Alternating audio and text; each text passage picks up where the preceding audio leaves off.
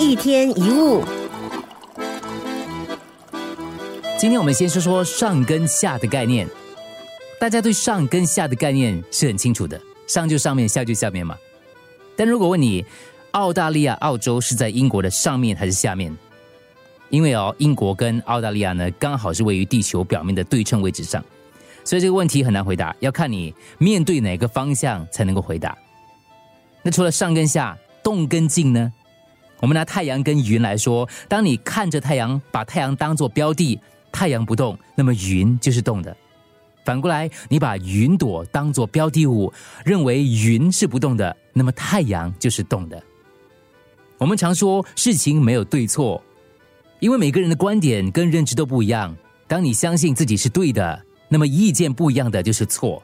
如果你去问一个农夫什么是好鸟，他会告诉你会吃虫的是好鸟。而会吃这个作物水果的鸟就是坏鸟。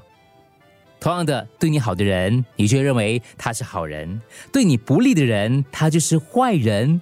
善恶都是我们自己在分辨。想想你的好朋友，你需要想很多原因来解释你为什么喜欢他吗？应该不用，因为他对你好就够了。再想一个你讨厌的人，这讨厌的人应该也有他自己的朋友吧？重点就在这里了，你讨厌的人为什么有人喜欢呢？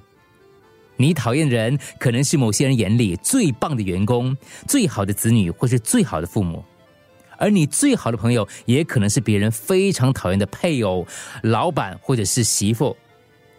对你好的未必是好人，你认为对的事，对别人来说未必是对的。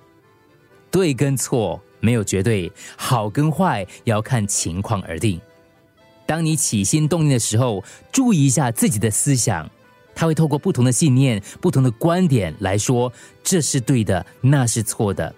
他会判断说，我认同这个，我不喜欢那个。可是，当你了解了自己的内心，就能够对别人的想法跟感觉感同身受，就会产生同理心。